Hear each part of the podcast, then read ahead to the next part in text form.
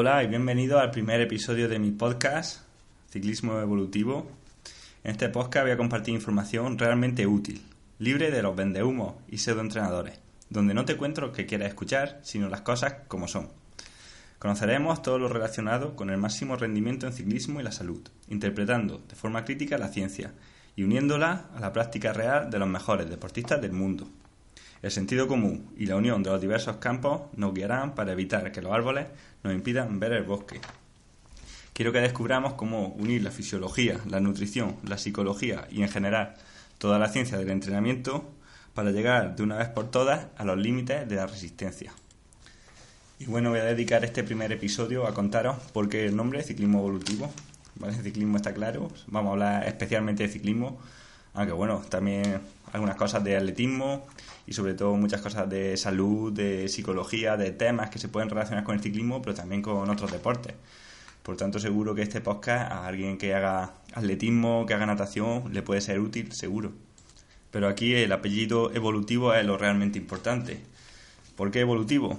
Bueno, eh, a mí me gusta mucho mirar la ciencia, ¿no? mirar artículos científicos que salen, antiguos, nuevos, y mirarlos con un pensamiento crítico. Y claro, lo que te das cuenta es que en cualquier campo, ya sea en el entrenamiento, en la salud, en la nutrición, en la psicología, pues bueno, hay estudios a favor de algo y en contra, ¿no? El entrenamiento de fuerza, el entrenamiento en ayunas, eh, comer, eh, la dieta cetogénica, el mindfulness, bueno, te puedes encontrar bibliografía a favor y en contra, ¿vale? Esto en el ámbito de la medicina igual, en el ámbito de los suplementos. Pero bueno, si nos metemos a analizar las tendencias, ¿no? Cómo evolucionan los resultados de los artículos, o más bien de los metaanálisis, ¿no? que es la revisión de muchos artículos juntos, lo que se considera la evidencia más potente, los metaanálisis, se ve que hay una tendencia clara en todos los campos, por lo menos en todos los que tienen que ver con la salud, con temas incluso psicológicos, temas medicinales, hacia lo evolutivo. ¿Vale? Todo suele ir hacia lo que nuestro cuerpo espera de nosotros porque partimos de una cosa que, bueno, parece que, es indiscutible ahora mismo y es que nuestros genes apenas han variado desde el paleolítico. Quiere decir que nuestros cuerpos, nuestros cerebros están cableados para un medio o para unas cosas, para unas situaciones que ahora mismo ya no se dan. Esto está detrás de tantos problemas de salud, enfermedades, mm, incluso depresiones, en fin, un montón de problemas de que nuestra vida no está alineada con nuestros objetivos, con lo que nuestro cuerpo quiere, con lo que nuestros genes desean. Y ahora lo voy a desarrollar. Vamos a empezar por lo principal, por lo básico. ¿Cuál es el objetivo de nuestro organismo? ¿Cuál es el objetivo de la evolución de nuestros genes? Y aquí está claro, el objetivo es reproducirse. El objetivo de los genes es perdurar. El objetivo para lo que está diseñado el ser humano no es para ser feliz, es para perdurar en el tiempo. Todos los sistemas de nuestro cuerpo están diseñados para ello, para perdurar en un medio inestable. Cada animal, cada mamífero, cada planta incluso, se ha o ha evolucionado de una forma diferente para conseguir el objetivo final, que no es otro que sobrevivir, ya sea mediante nosotros mismos o mediante nuestros descendientes.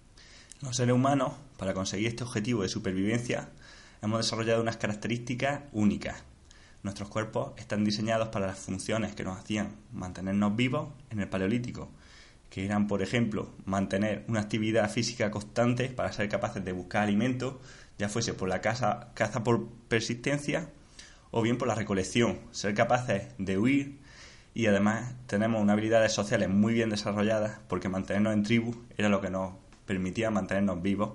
Los seres humanos somos animales de tribu, somos animales que solos bueno, ya lo vemos, nos ponemos tristes, no estamos felices y somos mucho más propensos a enfermar y sobre todo a no sobrevivir. ¿vale? Un ser humano no tiene ninguna herramienta, ningún superpoder para luchar contra un animal de tú a tú. Solamente la fuerza de grupo, la fuerza de la manada y además la inteligencia eran las que nos permitían conseguir el objetivo de alimentarnos y de subsistir. Nuestro cuerpo está tan desarrollado para sobrevivir en ese entorno que cada vez nos damos cuenta con muchos años de retraso, de que esas condiciones son las que más favorecen nuestra salud e incluso nuestra felicidad. Por ejemplo, en el campo de la ciencia del entrenamiento, que nos damos cuenta que el entrenamiento polarizado, hacer muchas tiradas a muy baja intensidad y apenas una o dos sesiones de alta intensidad a la, a la semana, intervalos breves pero muy intensos, son lo que mejor nos sienta para mejorar el rendimiento y mantener la salud.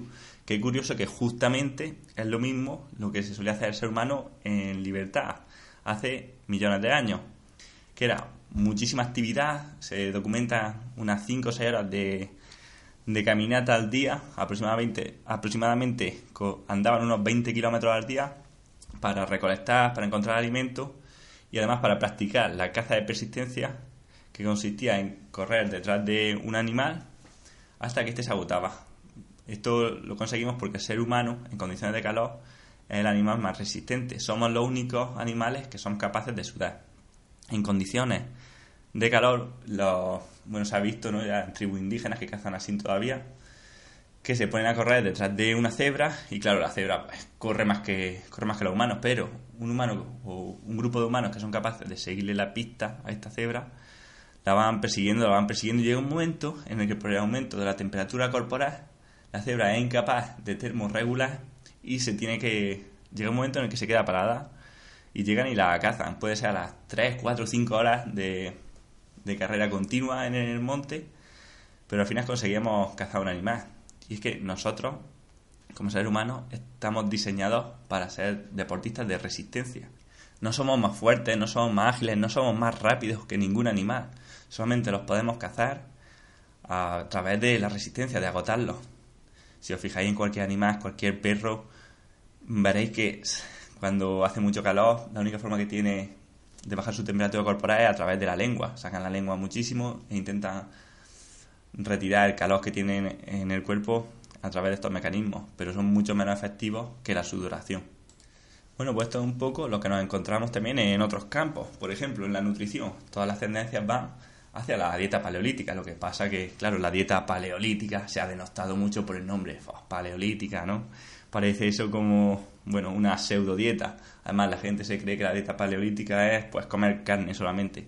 Entonces se ha ido cambiando el concepto, se habló de dieta evolutiva, ahora se habla de real food o de comida real, que no viene sino a ser lo mismo. Incluso la dieta mediterránea, que es, todo el mundo está de acuerdo en que es tan sana, bueno, la dieta mediterránea original es muy parecido a una dieta evolutiva. Lo que pasa es que estamos también malinterpretando lo que es una dieta evolutiva. Todos los estudios se ve que, la, eh, que el porcentaje de hidratos de carbono en la dieta era bastante alto, era de un 40, 30, 40, 50%, dependiendo de la latitud a la que viviesen los, estos humanos. ¿Por qué? Porque esto venía a través de frutas, algo de miel a veces, y sobre todo raíces, tubérculos, eh, alimentos que ahora mismo no solemos comer mucho, pero era lo más fácil. De hecho, la mayoría de la dieta de todas estas sociedades cazadoras recolectoras era a través de la recolección, que curiosamente hacían las mujeres. Siempre se habla de las sociedades cazadoras recolectoras como sociedades que nos imaginamos ahí a, a estos hombres cazando un mamut, pero realmente casi nunca tenían éxito. La mayoría de su dieta era a través de la recolección, de algunos insectos, y sobre todo esto, frutas, los vegetales que tenían más, a mano y además éramos carroñeros, o sea, utilizábamos cadáveres de animales que habían muerto por causas naturales. O sea, en general los seres humanos no hemos sido nunca buenos cazadores. ¿Dónde se ve otro ejemplo claro de, de esta teoría evolutiva? Bueno, pues en los ayunos, ¿no? Si hace 10, 10 años, ¿eh? En 10 años te tomaban por loco por no desayunar, vamos, yo me acuerdo cuando, bueno, siempre que he sido chico, que nos han dicho que no salgamos, que no hagamos nada de actividad sin desayunar porque te da un mareo, que vamos, que te mueres. Y bueno, vas probando, probando, vas dando con, gente con otras inquietudes y vas estudiando y, vas viendo, hostias, pues si quizás ayunar no es sino no es tan malo, sino que quizás es mejor, ¿no? Y bueno, al final uno prueba, pero sobre todo lo ve en la literatura, el ayuno no tiene por qué disminuir el rendimiento y parece que puede ser beneficioso para la salud, ¿vale? Por ejemplo, en los ayunos prolongados, los ayunos terapéuticos, ¿no? ayunos largos, el cuerpo se alimenta de células que, digámoslo así, están dañadas. Es lo que se denomina autofagia. El cuerpo utiliza las células dañadas como combustible y esto nos permite reducir la probabilidad de tener enfermedades degenerativas como Alzheimer, Parkinson, cánceres, que al final están siendo la plaga de hoy en día. Y es que cuanto más lo estudiamos, más sorprendidos nos quedamos de los mecanismos fisiológicos que tiene el organismo para mantener la salud. Venimos de una sociedad donde queremos tenerlo todo externo, ¿no? queremos que una pastilla nos solucione una enfermedad, creemos que el cuerpo no es sabio, que y nosotros sí, y nos damos cuenta cuando empezamos a descubrir estas cosas de que, joder, es que el cuerpo es que tiene unos mecanismos impresionantes. Es que, por ejemplo, en el ámbito de la medicina, la fiebre, ¿no? O la tos, o los mocos, que son síntomas que siempre hemos querido combatir, como, venga, tienes fiebre, pues tómate el paracetamol que te baje la fiebre. Oye, pues no es que la fiebre cumple un cometido, es que la fiebre no la provoca el virus, la fiebre la provoca tu cuerpo. Para combatir al virus, aumenta la temperatura corporal, porque los virus no pueden vivir o no, no se desarrollan bien en ambientes cálidos. Esta es, por, ejemplo, una de las causas por las que hay mucho más resfriados en invierno. En verano los virus les cuesta más, están más aletargados, digamos. Los mocos, la tos, pues bueno, son síntomas que nos ayudan a evitar la entrada de más virus, a la expulsión de estos. O sea, queremos ser más, más listos que nuestro cuerpo y cada vez nos damos cuenta de que no, de que el cuerpo está perfectamente diseñado para su tarea. Lo que quizás no está bien diseñada en la sociedad de hoy en día a los requerimientos de nuestro cuerpo. Pero es que ya no es solo el cuerpo entendido como lo físico, sino que nuestra mente también es excepcional y también está adaptada a las condiciones de hace al menos 100.000 años. Tenemos un cerebro paleolítico en un mundo que no está adaptado a él. Y esto no se puede ver más que en las emociones. Por ejemplo, tenemos emociones primitivas como el miedo o la vergüenza que ahora mismo no tienen ningún sentido. ¿Qué beneficio nos hace tener miedo a un animal, ¿no? A un escarabajo, a una serpiente. O tener miedo a hablar en público. ¿No? Ninguna. No tiene ningún beneficio. Sin embargo, el miedo es algo evolutivo, ¿no? Porque nos hacía tener cuidado de animales que evolutivamente sabemos que podrían ser peligrosos. ¿Qué nos da miedo? Las serpientes, los bichos que no conocemos. Nos da vergüenza también hablar en público porque tenemos miedo a no encajar, al qué dirán los otros. ¿Tiene algún sentido realmente preocuparnos del qué dirán en una sociedad donde hay más de 3.000 millones de, personas, de seres humanos, desde luego no tiene ningún sentido, pero evolutivamente, antiguamente encajar en la tribu, encajar con los demás, era vital para nuestra supervivencia. Si los demás de la tribu no, no querían que estuvieses con ellos, te veían como alguien raro o no encajabas con ellos, te desterraban y tu supervivencia estaba más que en peligro. Era prácticamente imposible. Fijaos si es de importante las relaciones sociales, que cuando se hacen estudios observacionales de cuáles son las características de las personas más longevas del mundo o incluso de las personas más felices, ¿no? Se hacen cuestionarios, ¿no? Se dice a una persona, pues bueno, que de una escala de 1 al 10, que diga su nivel de felicidad y se observan pues muchos ítems de su vida, ¿no? La nutrición, las actividades sociales, eh, el deporte que hace, dónde vive, el nivel socioeconómico y la casualidad que se da la, circunstancia que el mayor indicador, tanto de salud, de longevidad, como de felicidad, es mantener unas buenas relaciones sociales. ¿Vale? ¿Cuál es la clave de las sociedades más longevas del mundo, no? Por ejemplo, las de Okinawa, las de la isla griega. Pues bueno, era, eran dos. Era, por un lado, la restricción calórica, comer poco, lo que evolutivamente tiene sentido, ¿no? Porque al final siempre hemos sido animales que hemos perseguido la comida, pero no ningún ser humano nunca está gordo, evolutivamente no tiene sentido un animal que, esté gordo, siempre ha habido sus periodos de escasez y sus periodos de, más, cantidad de comida y sobre todo las relaciones sociales. Eh, se veía que, por ejemplo, los habitantes de, estas tribus tan longevas tenían una vida muy simple, ¿vale? Era vidas de trabajar, de vivir en familia y en comunidad. Comunidades pequeñas, pero con relaciones muy potentes de familiares y vecinales.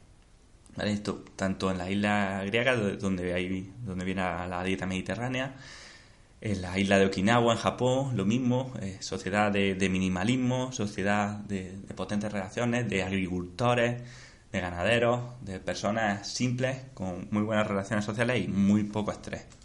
Incluso me gustaría hacer un inciso en el campo de la filosofía, porque lo que siempre se ha visto como algo, bueno, digamos, dual, ¿no? Por un lado la felicidad, por un lado la mente y por otro el cuerpo y sus deseos, pueden estar más conectados de lo que la gente piensa. La ciencia y la filosofía tienen que estar conectados.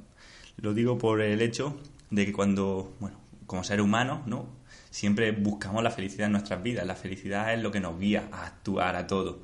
¿Vale? Si tú ahora mismo estás leyendo este podcast es porque crees que te va a aportar felicidad en el futuro. Si haces ciclismo es porque te aporta felicidad.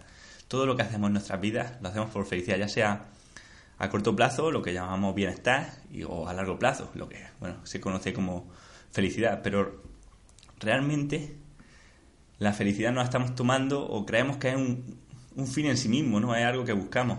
Sin embargo, lo que se pondría de relieve con esta teoría evolutiva, o mezclando la teoría evolutiva con la idea de Aristóteles, es que la felicidad no es un fin, sino un medio. O sea, nuestro cuerpo, nuestra mente, utiliza la felicidad como una zanahoria, como un premio por hacer lo que ella espera, o sea, lo que la evolución espera de nosotros, que como hemos dicho es que nuestros genes sobrevivan, ya sea en nosotros mismos o en nuestros descendientes.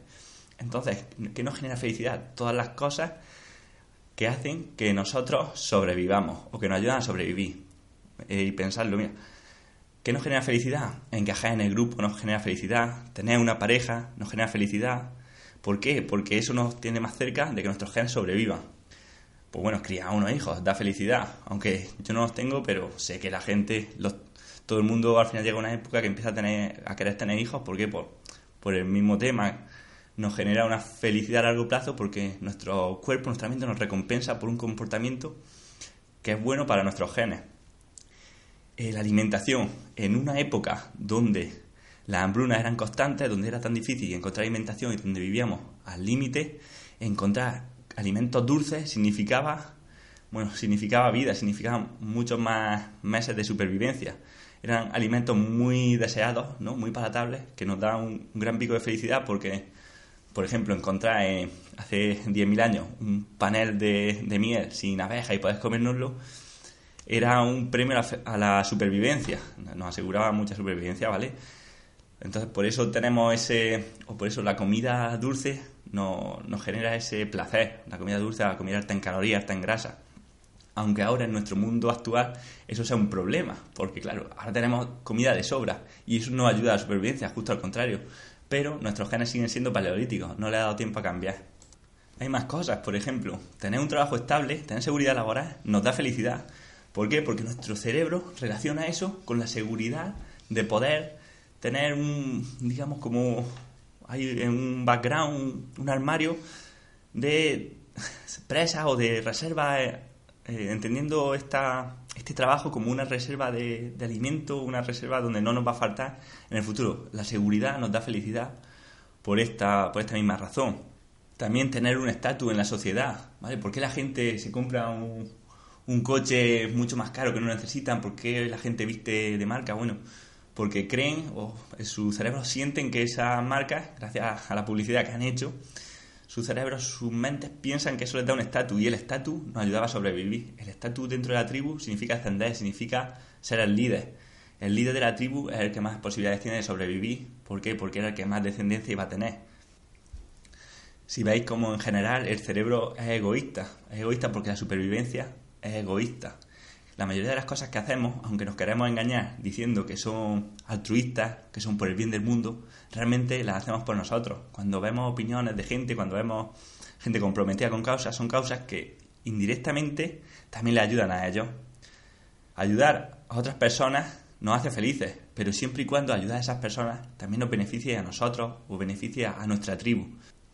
Hay un libro que se llama De animales a dioses, de Yuval Novari, que bueno, hace una pregunta que cuando la leí por primera vez me dejó trastornado, ¿no? Decía, ¿qué sentido tiene todos los avances que ha tenido la humanidad en los últimos cinco milenios si el ser humano de ahora mismo, o si un trabajador medio, no es más feliz que un cazador recolector del paleolítico? ¿Creéis que ahora somos, en general, ¿no? una persona media, creéis que es más feliz que un trabajador, o sea, que un recolector cazador del paleolítico?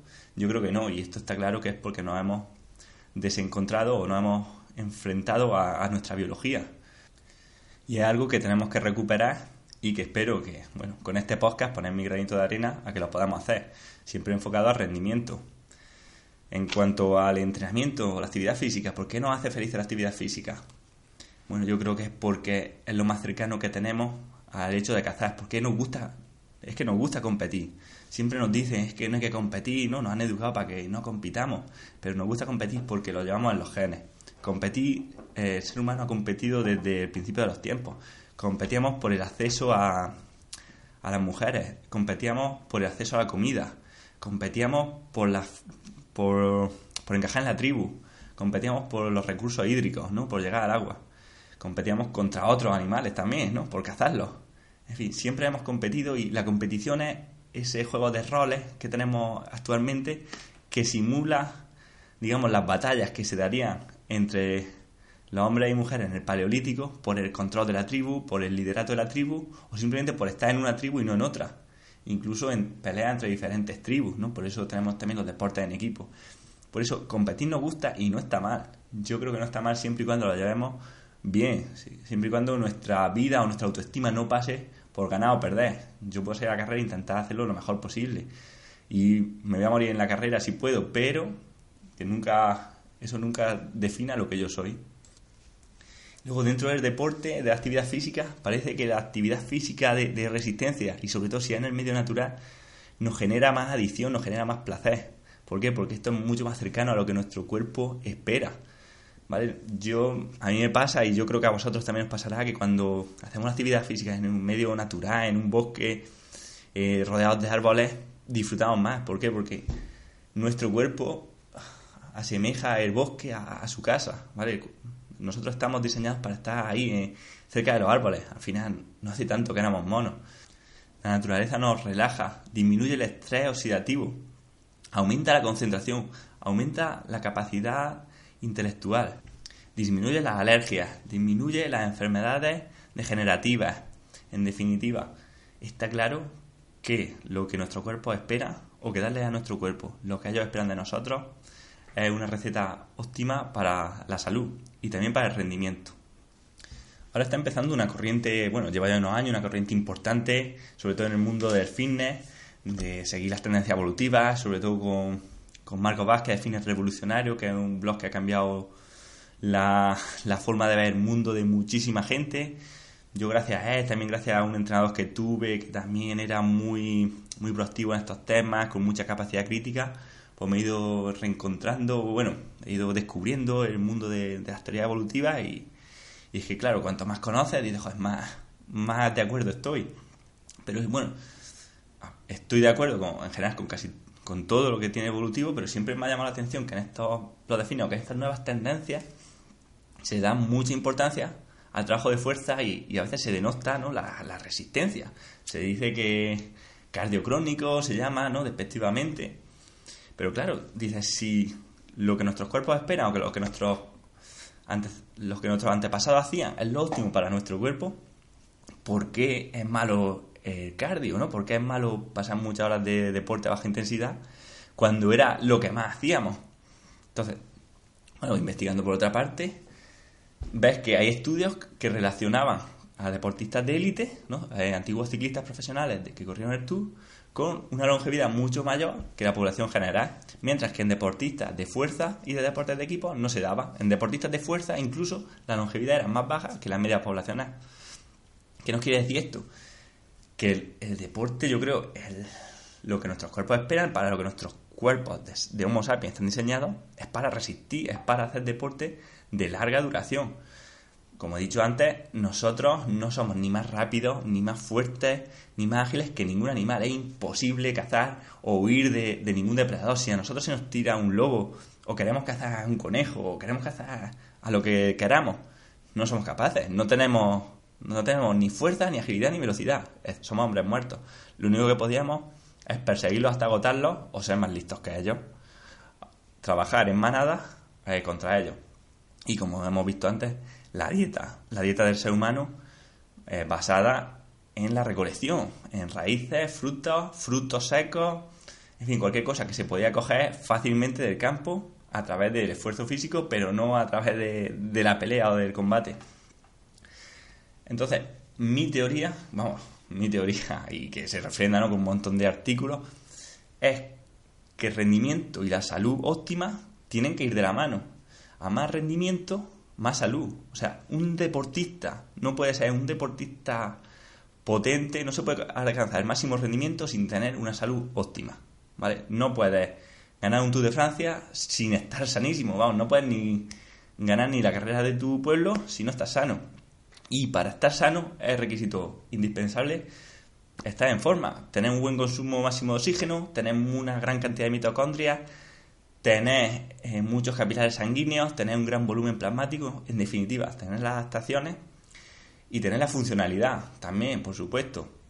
Ser capaz de, saltar, ser capaz de trepar, ser capaz de huir si tienes que huir, ser capaz de lanzar una piedra. En definitiva, ser funcional y estar en forma es tanto salud como rendimiento. O, para repetirlo otra vez, el rendimiento y la salud obligatoriamente deben ir de la mano. No hay rendimiento sin salud y no hay salud sin rendimiento. Y entonces, ¿dónde encaja el ciclismo dentro de esto? Si hemos visto que las actividades para las que está diseñado el ser humano, desde luego, no son ciclismo. Claro, el ciclismo no es una actividad para la que hemos sido desarrollados, pero sí que se asemeja mucho a lo que nuestro cuerpo espera, ¿no? Deporte de resistencia. Si bien es cierto que el deporte primigenio no podemos negar que es el atletismo o el senderismo, el ciclismo nos permite ejercitarnos durante el tiempo necesario sin lesiones y con una diversión que puede estar por encima de lo que consistiría en andar o en correr. Al final, llevamos tantísimo tiempo sin correr, sobre todo los que somos más mayores y además con deportivas y sin una técnica óptima, que si nos ponemos a correr, desde luego nos vamos a lesionar al poco. Generalmente no somos Kylian Jornet, nadie puede ponerse a correr dos horas al día y no lesionarse. En cambio con la bici nos permite hacer esto y más sin lesiones y además viajando más lejos de lo que nos permite la carrera a pie o la bici. Esa sensación de, libertad, de, de aire en la cara, de recorrer las montañas, de ir a, lejos, de hacer kilómetros. Eso es lo que creo que nos engancha del ciclismo, lo que lo diferencia del atletismo. Y bueno, quizás aún no siendo el deporte para el que nuestro cuerpo está diseñado, es por supuesto muy beneficioso para nosotros. Yo creo que lo ideal también sería incorporar mucha actividad diferente en el día a día, aparte de que seamos ciclistas, sobre todo para, nuestro, para nuestra espalda, para nuestro tronco, para la zona core, para evitar lumbargia en el futuro, problemas de espalda, desviaciones. Es importante que pasemos parte del tiempo de pie, que andemos cada día todo lo que podamos, al menos una hora, que hagamos actividades de movilidad, que hagamos trabajo de fuerza, ¿vale? Sentadillas, mm, dominadas, flexiones, colgarnos de, bueno, colgarnos de donde podamos, ejercicios para los que estamos diseñados y mantener la funcionalidad del cuerpo, ¿vale? Hacer solamente ciclismo sí que es peligroso a largo plazo, ¿vale? A nadie le va a pasar nada al principio, pero está claro que a partir de los 30, 40 años, cuando pasas tantísimo tiempo sentado, sobre todo si tu trabajo es, si tu trabajo es sentado y además solamente haces ciclismo, pues las lumbargias están ahí eh, a, al caer. Y ahora mismo el dolor de espalda baja, ¿no? lo que se considera lumbargia, es la primera causa de, incapacidad, sobre todo a partir de los 50 años, y cada vez va más, pero a, una velocidad escalofriante. Yo creo que va a ser la epidemia del futuro, sin ninguna duda, el dolor de espalda. Entonces, todo lo que hagamos por, por reducirlo, bueno será. Habiendo hecho esta panorámica de lo que son las teorías evolutivas en la ciencia, en los próximos capítulos iré desarrollando cómo podemos mejorar nuestro rendimiento dándole a nuestro cuerpo lo que desea. Ya no solo con teoría evolutiva, sino con artículos, con la experiencia práctica, viendo lo que hacen los ciclistas profesionales. En definitiva, es que todo nos lleva al mismo sitio. Lo que tenemos que hacer es saber dónde, dónde mirar, ¿vale? Al final están saliendo, yo cada día lo veo en Facebook, gente, ¿no? Pues cada artículo nuevo se comenta como si fuese lo último. Entonces, tiene un artículo que te dice una cosa, al día siguiente otra, al día siguiente otra, y al final la gente cada vez tiene más desconocimiento, más dudas, ¿vale? Se, se crea o se pone el foco de atención en cosas que, no importan realmente, ¿no? O que su importancia es un 0,05%, mientras que a lo que le importa el 99% no le hacemos caso. Entonces, tenemos que empezar a poner el foco en lo que realmente importa y vamos a ver cómo qué entrenamientos, qué nutrición y sobre todo qué psicología nos puede hacer mejorar el rendimiento de verdad. Vale, luego también con este podcast lo que quiero es poner sentido común en el entrenamiento. No, vamos, que nos olvidemos de la, del objeto brillante, ¿no? de la última cosa, de, de lo más complejo y nos pongamos, nos centremos en, unir esas, esas cosas en algo que tenga sentido.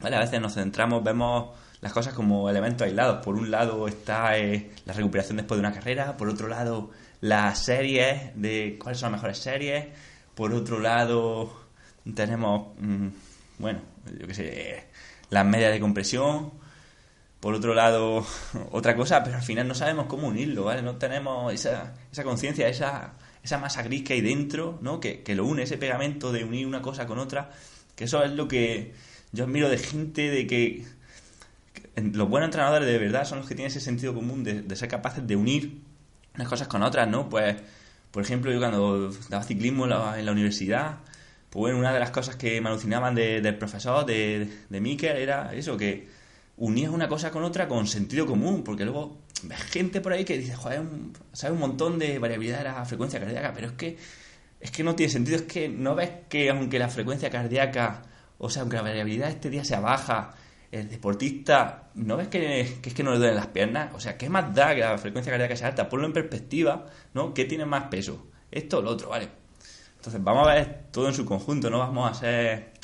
No vamos a dejarnos guiar solo por, por las fanfarronadas, por lo nuevo, por lo brillante, ¿vale? Y eso es lo que vamos a intentar ir hablando en, en próximos episodios. Bueno, aparte de esto, así que me gustaría entrevistar a entrenadores, a científicos, a, a deportistas, sobre todo a deportistas eh, sub-23 profesionales que nos den su, punto de vista sobre los entrenamientos, eh, gente que trabaje, ¿no? que nos cuente cómo junta el trabajo con el entrenamiento. y quiero también algún sí, muchos psicólogos, nutricionistas, gente, en fin, muchas experiencias ¿no? que, nos aporten a, todos, muchas experiencias de las que yo también quiero aprender. Yo eh, quiero sacar este podcast para aprender, no para contar aquí mi historia, que, que bueno, tampoco me tenéis por qué creer, ¿no? por lo menos no a ojos ciegos. Pensar lo que yo digo, o sea, pensar si tiene sentido o si no, si os cuadra con vuestra experiencia personal o no, y ya está, pero no creáis a, a pie juntillas ni lo que yo digo ni lo que diga nadie. Yo lo que sí considero es que llevo 12 años eh, trabajando o dedicado al ciclismo en exclusividad, la parte teórica, la parte práctica, la parte científica, y creo que puedo compartir temas interesantes con, con vosotros. Entonces, iremos todos los temas que vayan surgiendo, todo lo que me digáis en comentarios, lo que la gente me, escriba por, por correo, en Facebook, intentaremos tratarlo de la forma más rigurosa posible. Y si puede ayudar, pues aprovecharlo, porque al final uno ha pasado por prácticamente todas las situaciones por las que puede pasar un, deportista profesional, buenas y malas, y no siempre se tiene la oportunidad de, de escucharlas. Así que sin más, me gustaría dejarlo aquí por hoy. Ya llevamos más de media hora. Intentaré que los episodios sean de esta duración más o menos, quizá un pelín menos. Y ya está, si tenéis algún tema, algo que os gustaría que comentásemos en próximo artículo, alguien a quien os gustaría que, intentase entrevistar, en fin, cualquier sugerencia, pues me la podéis dejar en los comentarios de iVoox, en Facebook, en la página web, en definitiva donde queráis, pero que me lo hagáis llegar, ¿vale? Nada, también si os gusta podéis suscribiros a, a mi lista de, correo, donde os mandaré información de artículos que vaya escribiendo, podcast, vídeos y en, definitiva casi todas las cosas interesantes que os puedan ser de utilidad para mejorar el rendimiento.